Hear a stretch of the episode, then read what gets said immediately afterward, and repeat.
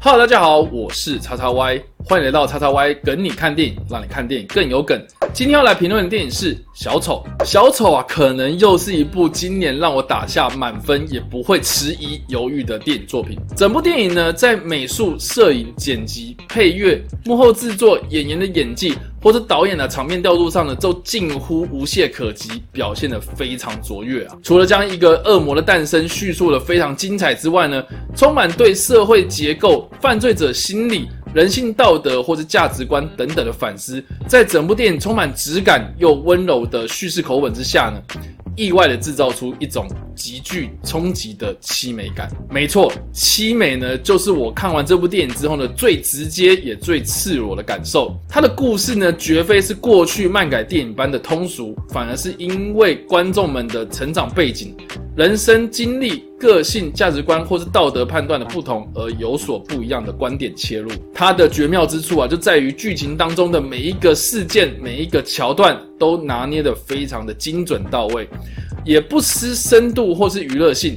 仿佛呢，透过小丑这个角色呢，将观众的内心拨开检视。剧情呢，越是深探角色的内心世界，我们就越不忍心去看到他的挣扎、痛苦，以及这个世界对他的种种不公不义啊。美的概念呢，如同这部电影一样，存在着不同的样貌，也因为不同的观众族群而有所不同的解释。不可否认的是呢，电影透过适当的留白，制造出小丑内心混乱、复杂又极度压抑。急于隐藏自己内心黑暗面的那样子的状态，那些不愿意正视面对的真相，埋藏在心里最深处、伤痕累累的那个灵魂，透过虚实之间不断游走的现实场景，足以让人感受到百般的无奈。而当我们试问小丑的身世背景，想要探寻真相是什么的时候呢？或许连小丑自己本人根本也无法解释啊！导演陶德·菲利普斯透过一个长阶梯，显示了小丑的心境转折。拖着沉重的步伐往上走，是他接受并且玩着自己不愿玩着的社会制度；往下呢，则是几乎疯狂的姿态，像是跳舞却又说不上是什么样的节奏规律的舞步，甘愿自己的沉沦成为自己真正混乱的样貌。电影仿佛就是诉说一个社会组织架构在建立之后，逐渐抵达了自我组织临界点，一点点的催化就会造成社会秩序的崩解。而小丑呢，其实并没有多做什么。他也只是压垮骆驼的最后一根稻草，轻轻的一推，交给了地心引力作用，最后呢，一切都将毁灭崩盘。那么，我们又该去责难这整个社会，还是？那个小丑呢？很可惜的是呢，我们现实啊，就是会将大部分的罪孽压在那个单一的犯罪者身上。我们选择了后者，眼不见为净。但是小丑只是一种象征，代表了每个社会的底层难以翻身，在痛苦挣扎的每一个人。小丑呢，作为 DC 漫画之中的经典反派，曾经也只是蝙蝠侠旁边的一个配角人物。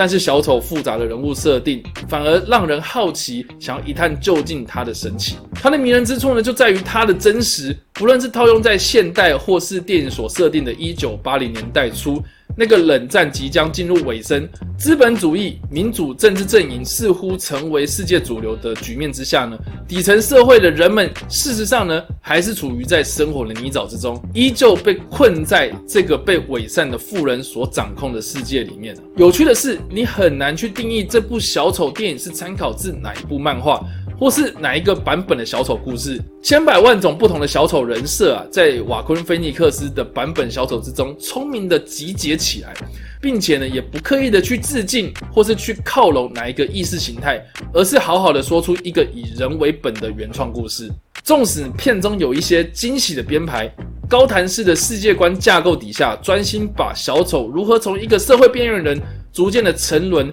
被疯狂侵蚀心智的过程，完整叙事了一遍，是成就这部电影成为新一代经典故事的重要关键。而陶德·菲利普斯带点疯癫，却又清楚明确带出了主轴核心的叙事方式之下呢，小丑就是一种社会体制下的反动，一种社会负面的缩影。为这个号称民主自由的世界提出最严厉的控诉。又或者是说啊，我们的内心其实都住着一个疯狂的小丑，只是我们一直都压抑、隐藏的非常好罢了。我们常说啊，喜剧就是他人的悲剧，而人生呢，就是喜剧和悲剧之间的互相作用。所以啦，你很难去定义什么叫做完美的人生。同时呢，你也很难去定义小丑究竟是所谓的好人还是坏人，因为道德绝对不是非黑即白，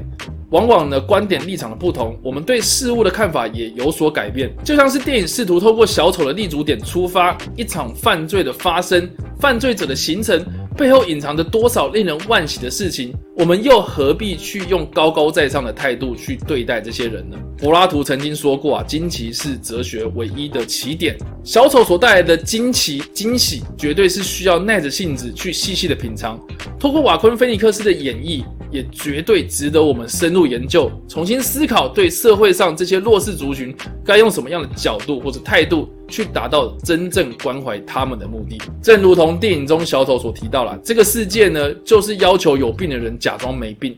道尽了多少正在为了努力生活挣扎，为了一点尊严而拼命的人呐！我并不认为小丑的行为是可以被合理化。但是它确实是今年度让我内心完全被掏空、挖掘到心里最深层境界的超级英雄电影。电影的故事架构完全套用了超级英雄起源，但是它绝非超级英雄，而是说出了某部分的社会族群想要表达的反面声音。电影最终在剧情的最高潮处画下了句点，留下无限的想象空间，如梦似幻的画面。背景充满着疯狂和情绪高涨的暴民，优雅摆动肢体的小丑，在这个诡异发寒的笑容底下，到底是真心的笑着，还是悲伤的伪装呢？正如同电影的开场，瓦昆菲尼克斯对着化妆镜强颜欢笑，想要逗笑他人，却又被生活压得喘不过气，逼自己笑，逼自己假装没病。我们赋予这些需要关心的人有太多自以为是的期待，那么究竟是这个社会病了？还是这个固定去拿药吃，需要随时拿着小卡告诉陌生人他病了的小丑病态呢？最后我想要说的是，如果艺术是需要去感动人心，那么小丑呢所触动的内涵。已经到达了震撼人心的地步了。它同时兼具了娱乐性，也同时挑战着每个人的道德底线的价值观，更有令漫画迷为之疯狂而且着迷的卖点。不论是看得深或者看得浅，观众们在观影的过程之中所得到的启发，相信呢是丰富而且多元、极具层次的感受哦。好了，以上就是今天的影评内容。如果喜欢这部影片的话，也别忘了按赞、分享。不想错过我任何的文字影评或是最新的电影资讯，或是阅读完这部片的完整影评文章内容，也别忘了按赞、追踪我的脸书粉丝团以及订阅我的 YouTube 频道哦。我不是工读生，我是你的好朋友叉叉 Y，感谢你。